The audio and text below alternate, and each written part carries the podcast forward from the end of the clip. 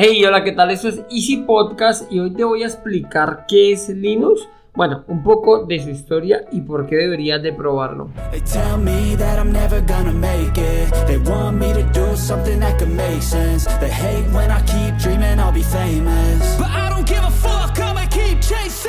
Bienvenidos a Easy Podcast, el podcast, el programa donde hablamos de marketing digital y tecnología en tu idioma. Recuerda que en cuemon.com encontrarás cursos online para emprendedores, todo lo relacionado con el mundo del emprendimiento. Sin más, comenzamos.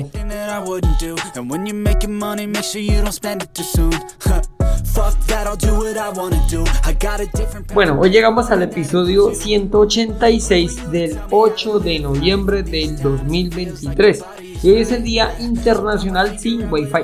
Así que todo el mundo a apagar el router. bueno, hay estudios, este es un tema así como un poquito controvers- controversial, ¿no? Hay estudios que indican que las microondas emitidas en la frecuencia 2.4 y 5.1, que son las que utilizamos hoy en día, son dañinas y hacen recomendaciones de apagar el router por las noches, de no trabajar eh, más cerca a, a un metro donde está la fuente, o sea, el router. Y por eso nace eh, desde el 2016 un día como hoy, donde recomiendan apagar el router y no utilizar el Wi-Fi. Bueno, lo cierto es que eh, un amigo experto en comunicaciones me explicaba que si el ojo humano pudiera ver las microondas en las cuales se conectan todo, no, no solo las redes Wi-Fi, recuerda que hay demasiados dispositivos que utilizan redes inalámbricas como, no sé, pues los Bluetooth, los teléfonos celulares, móviles, como le llaman en tu país, Em, bueno, de todo, hay, hay infinidad de ondas, de microondas atravesando todo el tiempo. Si lográramos verlas, tendríamos tantas pasando enfrente que no pudiéramos ni siquiera, no lograríamos vernos, no, no podríamos ver uno al otro, o sea, solo veríamos las ondas de la cantidad que se están cruzando todo el tiempo.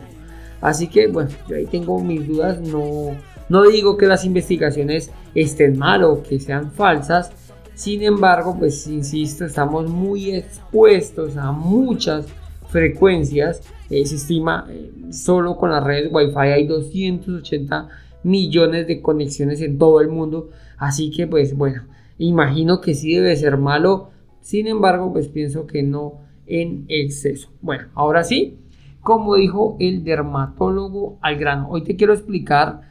Si no lo conoces, que sepas que existe Linux. Hace 8 días hablábamos de la historia de Windows, que realmente el sistema operativo que más se utiliza sobre la faz de la Tierra. Sin embargo, hay otro eh, que es totalmente gratuito, se llama Linux.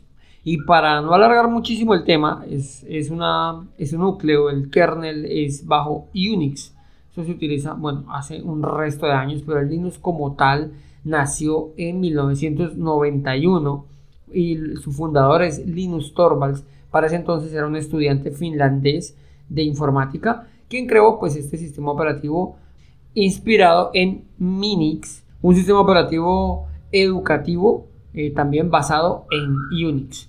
Bueno, en resumidas cuentas, eh, Linux nace en el 91 por eh, Linus Torvalds, el cual pues fue el que lo desarrolló y nace, es un proyecto gratuito de código abierto.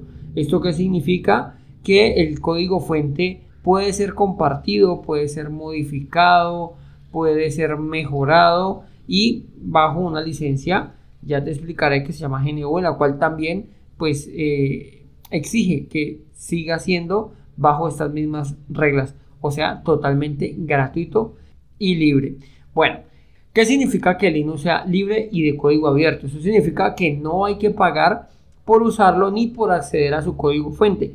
Además, se puede modificar, distribuir y compartir libremente siempre que se respeten los términos de la licencia bajo la que se publica. La licencia que rige Linux, ya te decía, era la GNU, que es General Public License, creada por Richard Stallman, en el cual exige que todo, que este software siga siendo completamente libre. O sea que se respeten las cuatro libertades esenciales de los usuarios. La libertad de ejecutar el programa como se desee.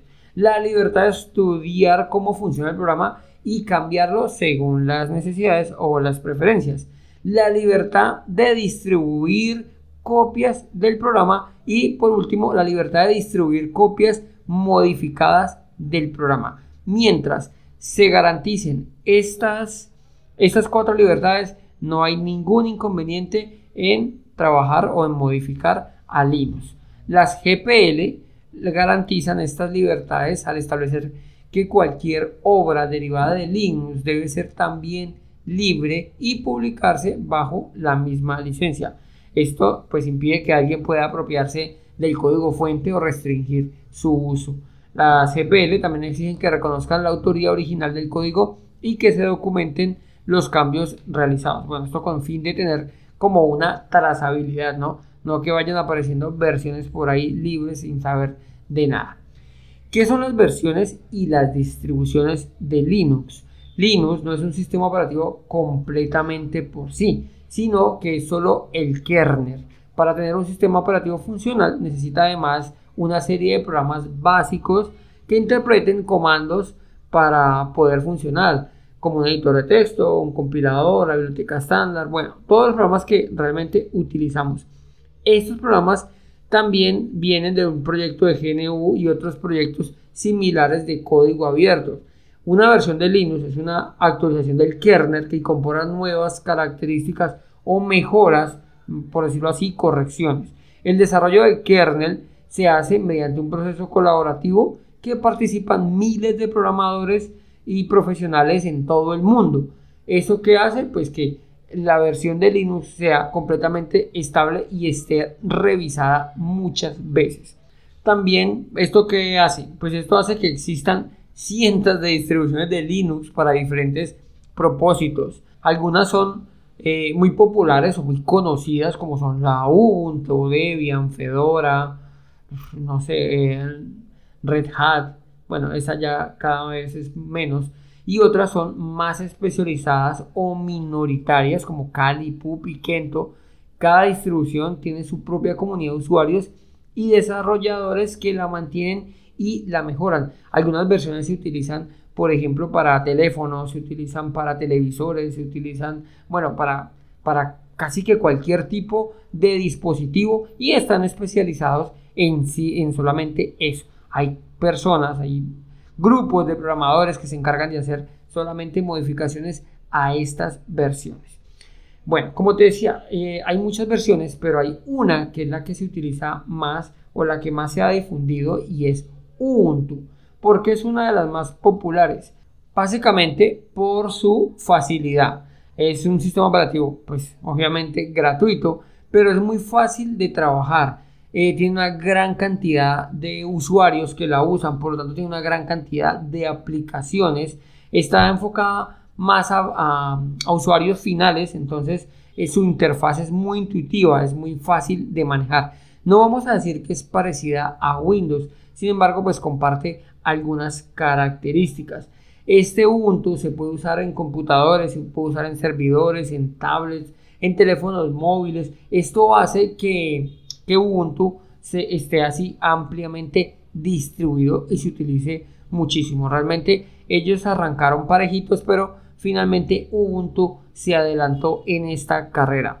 La interfaz gráfica que utiliza se llama Genome, Genome Shell, y se garantiza por la simplicidad y por la elegancia. Como te decía, es muy amigable para trabajar y pues bueno, tiene muchísimas aplicaciones para todo, para cualquier tipo de tarea, para, no sé, para navegadores, eh, incluso algunos basados en Chromium, que igual es de código abierto, correo electrónico, versiones de ofimática, editores de imágenes, de hecho algunos de los mejores editores de imágenes están funcionando bajo la licencia de Linux, reproducción multimedia, juegos, bueno, etcétera, para la mayoría de aplicaciones son libres y se pueden instalar fácilmente desde un centro de software de, Ubuntu o desde cualquier línea de comando. ¿Qué beneficios tiene usar Linux? Lo primero, pues que es gratis. Listo, es de libre y de código abierto. O sea, vas a tener que pagar por ello. Es seguro y es muy estable. Ya te decía que mm, la gran comunidad que lo trabaja, pues es es enorme y esto que garantiza pues que las, las versiones que libera son muy estables. Se dice que pues no hay virus que funcione con Linux, sin embargo por ahí hay unas cuantas variables que funcionan aunque son neutralizadas por decirlo así de una manera muy rápida. En la facilidad, ahora ya Linux es más fácil de trabajar. Hace, hace, mucho, hace unos años, pues realmente sí era complicado trabajar con Linux, pero ahora ya está muy fácil es este punto es clave, potente y eficiente. Realmente eh, Linux eh, no, no ocupa tantos recursos como lo hace un sistema operativo, bueno, otro sistema operativo, no vamos a dar nombres aquí, sin embargo, eh, él es más eficiente. Entonces, esto hace que con menos recursos tengas máquinas funcionando muy bien. O incluso si tienes máquinas viejitas, pues vas a poder instalar una versión de, de Linux que va a darle vida a, esa, a ese equipo que está viejito, que está como obsoleto. Entonces, hasta aquí el episodio de hoy. Quería que conocieras un poquito de Linux, que sepa que existe otro sistema operativo alternativo que es gratuito a Linux. Listo, quiero darte las gracias por escucharme. Recuerda, recuerda visitar cuemon.com y si te gustó el programa, no olvides dejarme 5 estrellas en la plataforma que me estás escuchando. Sin más, nos escuchamos el viernes, ya se está terminando la semana. Hasta la próxima, chao, chao.